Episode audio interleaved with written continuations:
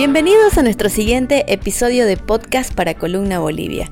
Yo soy Vera Lucía Ramírez y este podcast fue grabado en los estudios de RAI 97.9 FM analizando el tema político actual. Se dice que hay una crisis política en el gobierno de Luis Arce Catacora. Invitamos a Santiago Terceros, analista político, para evaluar este tema de las vacunas para los oligarcas. No son para los oligarcas. Sí, es lamentable, es lamentable. Realmente tener un presidente que actúa de esa manera es muy triste para la imagen de Bolivia en el exterior y para nosotros mismos. Él, tiene que entenderlo, él es el presidente de todos los bolivianos, no es el si quiere ser el presidente del movimiento al socialismo, que hable con Evo Morales, que Evo Morales renuncie a la presidencia del movimiento al socialismo y que él sea el presidente del movimiento al socialismo y renuncie a la presidencia del Estado.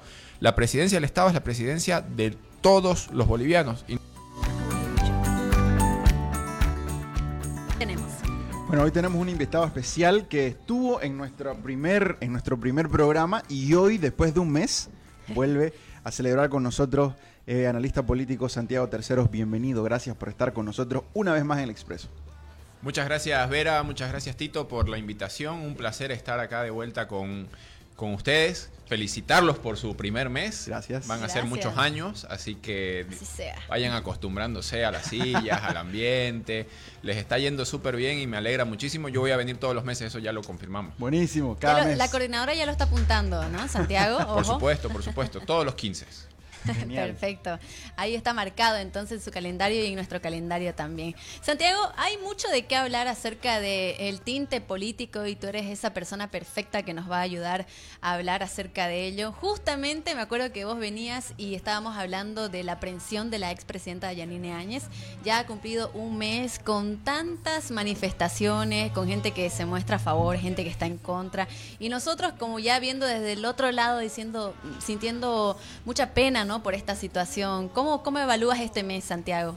Bueno, ha sido un mes muy duro para el Estado de Derecho y para el país en general porque tenemos a una persona que tomó las riendas del país en una situación muy difícil el año 2019, en noviembre y sin mayor eh, argumento que un juicio que no es el que corresponde, porque el que corresponde es un juicio de responsabilidades que debe darse con dos tercios en la Asamblea y el movimiento al socialismo no lo tiene, entonces opta por un, por un chantaje, por una forma muy, muy extraña de hacer las cosas, ¿no? propia de cualquier régimen autoritario. Y no solamente es Yanine, eh, lo conversábamos con Tito hace un rato, están también presos dos, dos exministros, eh, Álvaro Coimbra y Rodrigo Guzmán. Eh, en el caso de Rodrigo Guzmán ha sido muy dramática su situación porque falleció su papá el fin de semana pasado. Hubo que movilizar redes para que se le pueda dar un salvoconducto para que él pueda viajar a darle el último adiós a su padre. Y son situaciones que realmente no merece este país tener a sus ex autoridades presas sin el debido proceso, sin un juicio como corresponde, y ya es un mes, ¿no? Ellos apuestan a que la gente se canse, a que la gente se olvide. Obviamente son temas que no tocan el, día a día de las personas, entonces em, apuestan al cansancio, pero sabemos de que hay mucha gente que tiene conciencia política y conciencia patriótica sobre todo de cómo se deben hacer las cosas y siguen habiendo movilizaciones, marchas para buscar esta, esta libertad de Yanine y que pueda enfrentar su defensa como corresponde, ¿no? Un juicio de responsabilidades, que es lo que toca, que ya se ha hecho en este país. Eh, recordemos que el expresidente García Mesa fue condenado a 30 años de cárcel sin estar presente, habiéndose fugado. Entonces no es un tema de que no se puede hacer, se ha hecho antes y se puede seguir haciéndolo. El tema es que hay caminos que son más largos y otros que son más cortos. Y normalmente el camino más largo es el correcto. El más corto normalmente es el que utiliza alguien que no quiere hacer las cosas como corresponde. Santiago, ¿tú crees que el tema de las manifestaciones que están haciendo y que antes de anoche me parece su hija liderizaba en la ciudad de La Paz, ayuda un poco a, este tema? Por supuesto. Ellos, como, como decía hace un rato, van a apostar a que la gente se canse y deje de hablar del tema. Entonces aparecen nuevas, nuevas noticias, situaciones diversas que hacen que la gente se distraiga pero en la medida en que mantengamos una movilización importante, tanto a nivel de calle, como es la movilización tradicional, como a nivel de redes sociales, que es como se hace hoy en día, el, tema va a seguir en, en boga y la gente lo va a seguir manteniendo dentro de sus preocupaciones del día a día. Es importante seguir manteniéndolo porque también la comunidad internacional debe seguir haciéndose eco de lo que sucede. Han habido comunicados de la OEA, de la Unión Europea, de distintos países eh, apoyando la, necesidad de que Yanine sea liberada y que se haga el, proceso como corresponde, pero bueno, oídos sordos hasta ahora. ¿Cuál crees que es el camino que se, que se puede esperar en este país, en, la situación en la que estamos? Eh, sabiendo o viendo este tipo de, cosas que hacen o este tipo de, formas que tienen? Es muy preocupante porque no hay garantías para nadie. Entonces, mm. cualquiera que haya estado trabajando en el gobierno de transición tiene un riesgo de ser encarcelado injustamente. Eh, le pueden inventar procesos, existen detrás de este proceso grande que es el de, el de Yanine, el de los dos exministros presos, hay un montón de otros procesos que están buscando de perseguir a la gente. Mm. Eh, entonces, lamentablemente, muchos ciudadanos que han dado su tiempo en brindarle su servicio al país en aquel año tan duro que tocó vivir entre noviembre del 2019 y noviembre del 2020, están asustados porque no saben qué es lo que les puede suceder incluso sabiendo de que no tienen cola que le pisen, porque se pueden inventar cualquier cosa.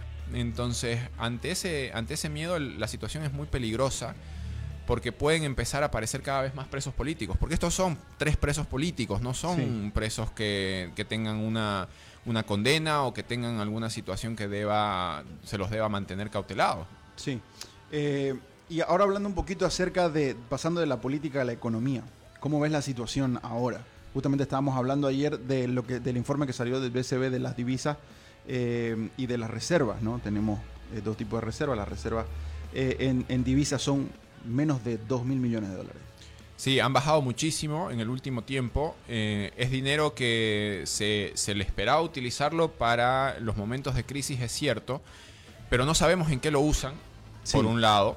Entonces eso es un grave problema porque puede ser que se esté yendo a cosas que no corresponden.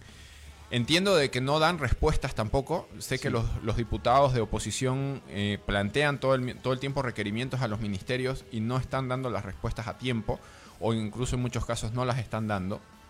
Y finalmente la economía se golpea. Hay, hay dos formas de verlo, ¿no? El trabajo macroeconómico que tiene que hacer el Estado, desde el Ministerio de Economía, desde, desde la Presidencia del Estado, deja mucho que desear, porque no, no se han activado medidas que inyecten dinero a la economía general. Tenemos un impuesto a las grandes fortunas que genera un poco de, dinero, son 20 millones de dólares, que para la economía del Estado es poco. No es nada. Son 150 personas que contribuyen con, con ese impuesto. Hemos hecho una devolución del RCIVA que impacta a creo que 5.000 empleados con unos 200.000 bolivianos de, ingreso para el Estado, muy poco. Los proyectos grandes que deben generar y proyectos de infraestructura eléctricos, petroleros, no están generándose, no se están dando. Han habido algunas noticias de que sí podría haber algo en algún campo por ahí, pero no, no termina de, de cuajar. Sí, la economía está dando buenas luces, pero lo está dando a través del ciudadano. Mm. La crisis está fuerte, está dura. Y el ciudadano está trabajando fuerte también para llevar el pan a su casa y eso está movilizando la economía. Pero existen mil y un maneras más de hacerlo, como es el caso de las vacunas.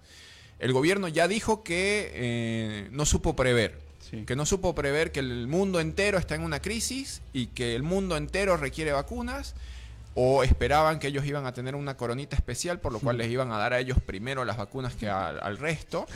Y ahora dicen, uy, Caramba. no nos van a llegar las vacunas como esperábamos. Y hay mucha gente que dice, bueno, pero que las traiga el privado, que invierte el privado que tiene recursos y que mueva la economía con eso. Y es una muy buena idea. Porque hay muchos ciudadanos que pueden pagarse su vacuna, que quieren pagarse su vacuna. Hay muchos que incluso están pensando en viajar a Chile, a Estados Unidos a vacunarse. Hay muchos que han viajado. Es decir, tienen los recursos para hacerlo y con lo que cuesta el viaje, fácilmente se podría generar muchas más vacunas mm. de las que se está generando ahora, pero no se está visualizando. Entonces, el trabajo en economía, la verdad que es muy deficiente. Santiago, ¿recuerdas, eh, bueno, refiriéndonos a ese tema de qué decía el presidente Lucho Arce? De las vacunas para los oligarcas, no son para los oligarcas. Sí, es lamentable, es lamentable. Realmente tener un presidente que actúa de esa manera es muy triste para la imagen de Bolivia en el exterior y para nosotros mismos. Él, tiene que entenderlo, él es el presidente de todos los bolivianos, no es el, si quiere ser el presidente del movimiento al socialismo, que hable con Evo Morales, que Evo Morales renuncie a la presidencia del movimiento al socialismo y que él sea el presidente del movimiento al socialismo y renuncie a la presidencia del Estado. La presidencia del Estado es la presidencia de todos los bolivianos y no solamente de los que votaron por él. Qué fuerte, qué fuerte. Pero entrando nuevamente, hay que sacarle el jugo a Santiago, ¿no? Entrando eh, a la política nuevamente, Santiago, creo que se habla de una crisis ahora del gobierno. ¿Por qué? Porque hay tres ministerios que están en crisis. Por ejemplo, no sé si recuerdas del video que lo vimos siendo sobornado al Ministerio de Desarrollo Rural, 20 mil dólares. Otro ministerio que está en crisis es el de Obras Públicas. Recordemos eh, estos vuelos que al final nunca hubo una solución y nunca dijeron qué fue lo que pasó. Esto fue en Chimoré. Y finalmente, eh, otro ministerio recientemente que fue observado es el de Planificación, donde trabajadores denuncian a la ministra Felima Gabriela Mendoza, por supuesto, abusos, dice, y maltrato al personal. O sea, son tres ministerios que están en, en caos ahora mismo, digamos, ¿no? Sí, y es una crisis que viene desde octubre, noviembre del año pasado. Yo no sé si ellos no esperaban ganar o qué fue lo que pasó, pero realmente tardaron muchísimo tiempo en poner viceministerios, que son la segunda línea. Los ministros los pusieron el día que, que, se posesionó Luis Arce, pero tardaron hasta mes, dos meses, tres meses en poner muchos viceministerios que son importantes para la gestión económica del Estado y la gestión administrativa del Estado. Hubo un caso en enero de un viceministro que le dio un puesto a su esposa. Eh, hubo un caso y está vigente de que la hija de Evo Morales, abogada, hace un año trabaja en la Procuraduría del Estado, donde evidentemente es un lugar donde los abogados requieren mucha experiencia para trabajar. Y lamentablemente no tenemos ministros, porque desde que empezó la campaña por las elecciones han desaparecido de todos los espacios de comunicación. El ministro del Castillo era una persona que tenía cierta notoriedad con sus declaraciones. Y desde enero, que lo único que hace es salir con una polerita azul y negra eh, con los candidatos a, la campaña, y ya hace, bueno, desde el domingo que no hay campañas, deberían volver a sus trabajos y bueno, que den cuentas de los tres meses que han estado trabajando y cobrando sueldo y sin hacer su trabajo de ministros, ¿no? Porque lamentablemente no hay una gestión del Estado y ese es el trabajo del día a día. En gestionar cosas, en entregar, eh, entregar cosas y demostrar su trabajo. Yo no puedo hablar ahora de ningún ministro que esté mostrando resultados y ya son cinco meses de gestión y ninguno puede decir, ah, este ha hecho un buen trabajo, este ha traído nuevas propuestas, ha hecho algo. Ninguno. De los 11 o 12 que son, ninguno. Uy, qué fuerte lo que está diciendo Santiago, ¿verdad? Fuerte, pero, pero cierto. O sea, de alguna manera uno, uno tiene que hacer una evaluación objetiva de, de, de ellos porque ellos son los servidores públicos, son nuestros empleados. Entonces nosotros somos los que tenemos que ir demandando resultados. Correcto, fiscalizar a, los servidores públicos. Eh, en esta crisis que vos ves dentro del gobierno, eh, vos mencionabas algo que, eh, es, importante, decías, no, no viste a ninguno que, que destaque sobre el resto. Eh, ¿Vos crees que va a haber un cambio de ministros pronto o crees que, es una, o una estrategia de mantenerse bajo perfil mientras esta crisis de las, de las vacunas y de la pandemia? Yo estimo de que probablemente lo que suceda en el transcurso de este mes de abril y mayo es que sí haya una pugna interna. La realidad es que este tema que les mencionaba antes de que no han habido posesiones de viceministros rápido tiene que ver con una pugna interna. Es decir, mm. yo participé en la campaña, quiero un, ministerio, un viceministerio para tal o cual persona que apoyó de tal o cual manera. Y evidentemente hubieron muchas personas que aportaron y se tuvo que zanjar la discusión diciendo es fulano, es tal o cual. Pero ya pasada la otra campaña que vivimos recientemente, van a volver a aparecer estas cosas. Yo participé en la campaña de esta manera, quiero un viceministerio, quiero un ministerio. No es gratuito que Mario Cronenbol, mm. Adriana Salvatierra estén sonando como posibles ministros, porque hay favores que pagar. Mm. Y es lamentable que la política de nuestro país se maneje de esta manera.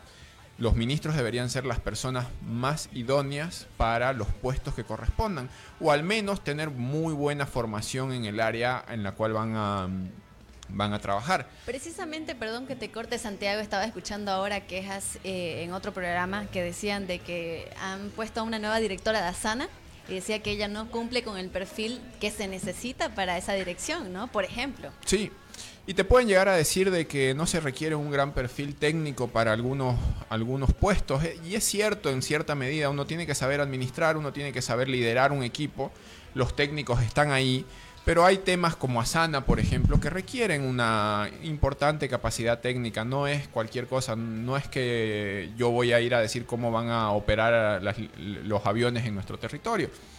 Em, y por ejemplo, algo que, quiero hacer notar acá es una declaración que vi hoy de que el director del INE, porque hay todo un tema con el censo, porque el censo es el que va a definir definitivamente la redistribución de recursos, el director del INE salió a decir eh, hoy o ayer de que el censo le va a tardar tres años programarlo.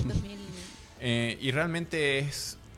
Creen que uno es tonto porque uno en seis meses se hace.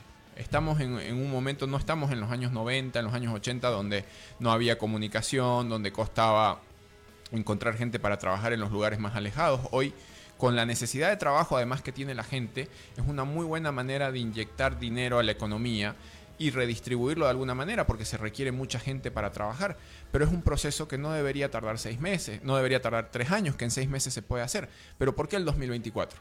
Porque quieren tener un dato y agarrar y decirlo, estamos en campaña y en campaña decir, le estamos entregando un 25% más de presupuesto al departamento de Santa Cruz, que es lo que le corresponde hace mucho tiempo, pero no lo quieren hacer y se están manejando políticamente en cosas que no corresponden. Entonces sí, es realmente muy triste de que en temas que son técnicos, fundamentalmente técnicos, se esté inmiscuyendo tanto la política.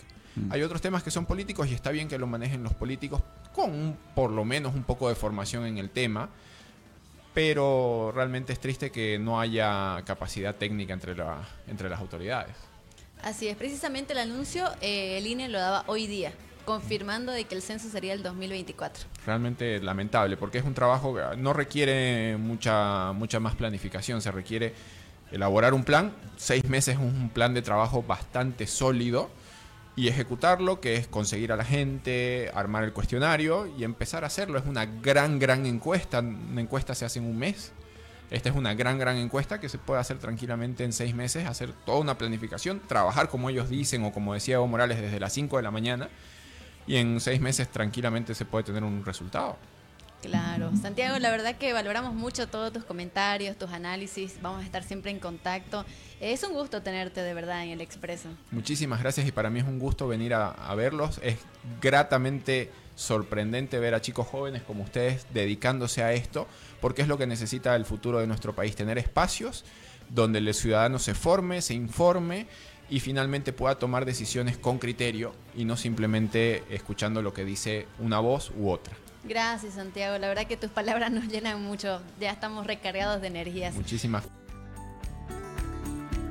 Síguenos en Facebook como Columna Bolivia para tener noticias al instante.